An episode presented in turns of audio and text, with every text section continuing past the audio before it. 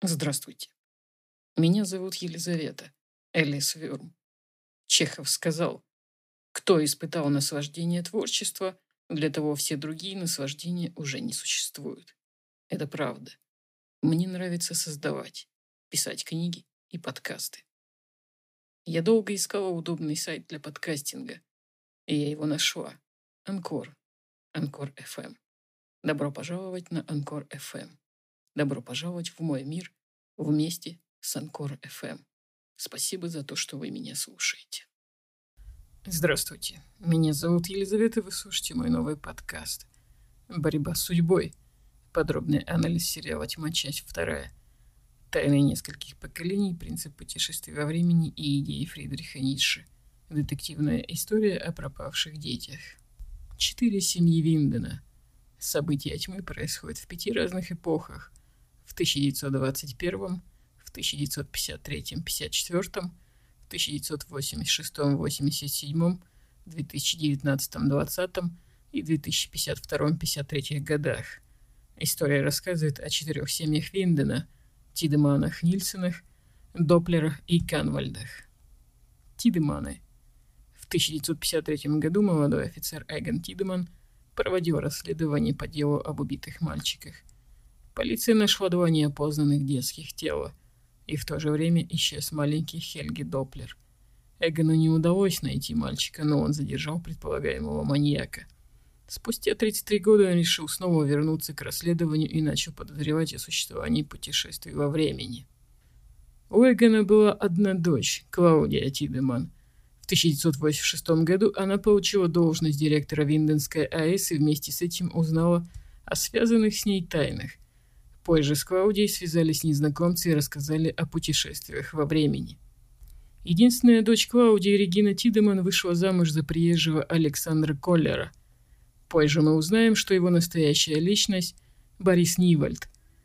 Он закопал свой настоящий паспорт в лесу и взял фамилию жены. В 2019 году Александр Тидеман управлял АЭС, а Регина заведовала отелем – у них был сын Барташ, который гулял с остальными детьми в ту самую ночь в лесу. Доплеры. Берн Доплер в 1953 году возглавил управление атомной электро... электростанцией. Его жена Грета, обладающая строгим суровым нравом, воспитывала их единственного сына Хельги. Мальчик рос молчаливым и любил играть отдельно от других детей. Еще в раннем возрасте он проявлял некоторые психические отклонения – они усилились, когда его избил камнем до полусмерти незнакомец. Им в итоге оказался пришедший из будущего Улерих и бросил умирать в заброшенном военном бункере. Хельги спас открывшийся портал, и в 1986 его воспитал и вернул домой священник Ной. Уже повзрослевший Хельги в 1986 работал на АЭС, а в свободное время помогал Ною в похищениях детей. У Хельги был единственный сын Петер. В 2019-м Петер женат на Шарлотте, и у них двое дочерей – Франциска и Элизабет Доплер. Нильсоны. В 1953 году в Винден прибыла Агнес Нильсон со своим сыном Тронте. По ее словам, она была замужем за священником в церкви без Бога. Нильсоны быстро завели дружбу с Тидеманами.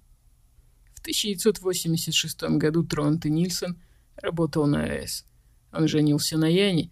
У них было два сына, Ульрих и Мац. Последний бесследно исчез в том же году. В 2019-м Ульрих женат на Катарине, директоре местной школы. У них трое детей – Магнус Марта и Микель. Именно они отправились гулять в ту роковую ночь, когда Микель исчез. Канвальды. В 1953 году вместе с Эгоном Тидеманом Дело убитых мальчиков расследовал Дэниел Канвальд.